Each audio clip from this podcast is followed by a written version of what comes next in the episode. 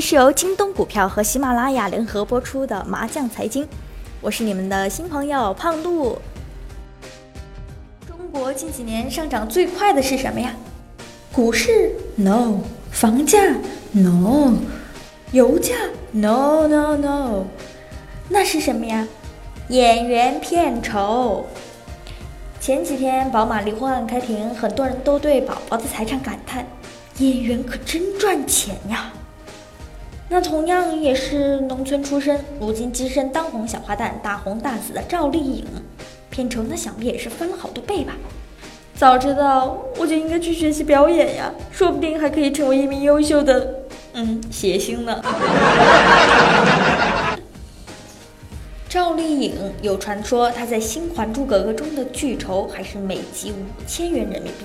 但是在《陆贞传奇》播出后啊，剧酬即跃升到每集五十万人民币，我的天呐！几年前身价激增一百倍，有说他收入已经超过了三千多万人民币，福布斯中国名人榜排名也大跃进啊！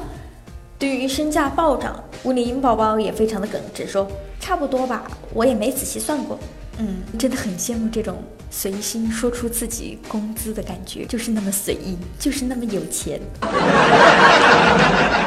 从去年花千骨引发收视热潮，赵丽颖那就是妥妥的收视女王啊！事实也是如此。后来陆续出演的《老九门》《青云志》以及正在热播的《胭脂》，播放量都好的吓人。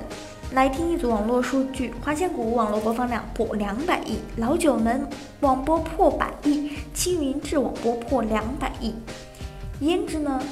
截止到十月九号，网播突破二十亿，而且以一亿多的速度飙升。女王大人，请收下我的膝盖好吗？但是要说热播最大的赢家到底是谁呢？或许是出品方花千骨的出品公司慈文影视传播有限公司，就借着花千骨的强势，在二零一五年顺利借合核心股份登陆 A 股市场。要知道，他这个上市之路非常的艰辛啊，终于得偿所愿了。因为在该电视剧的推动下，公司业绩大涨。有媒体统计啊，该剧就给慈文传媒带来了超两亿元的收入。除此以外，最近热播的谍战剧《胭脂》，吴丽英宝宝很好的诠释了蓝胭脂。我就喜欢你看不惯我，但是却不得不佩服我的样子呢。胭脂呢是由三家公司联名出品的，有海润影视、海宁月亮开花影视有限公司以及新力电视。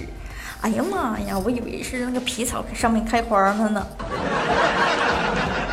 说到这个海润影视啊，赵丽颖以前是华谊旗下的艺人，后来签约了这个海润，在二零一四年的时候呢，还成立了海润传媒赵丽颖工作室，而且以一百四十一点八七万股成为了海润影视的第十四大股东，当之无愧的小赵总啊！明星们持股总是让大家津津乐道。去年四爷和诗诗举办的世纪婚礼，两亿的聘礼，大家忘了吗？啊！娱乐圈的大 boss 吴奇隆把旗下的稻草熊影业公司的百分之六十股权卖给了暴风科技，金额高达十点八个亿。一旦交易完成，到刘诗诗就可获得变现二点一六亿元。据了解，赵丽颖也是股东之一，可获得一千零八十万。我的妈呀！你们还差经济本不？上过大学的那种，能吃能喝能睡。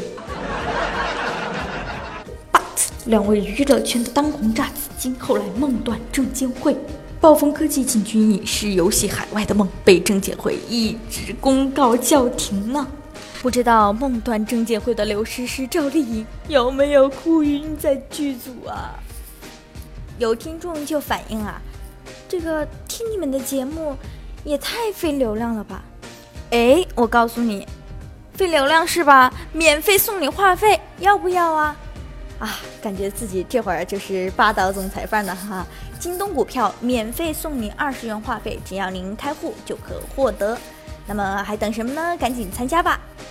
好啦，本期的节目到此就结束啦，咱们下期不见不散。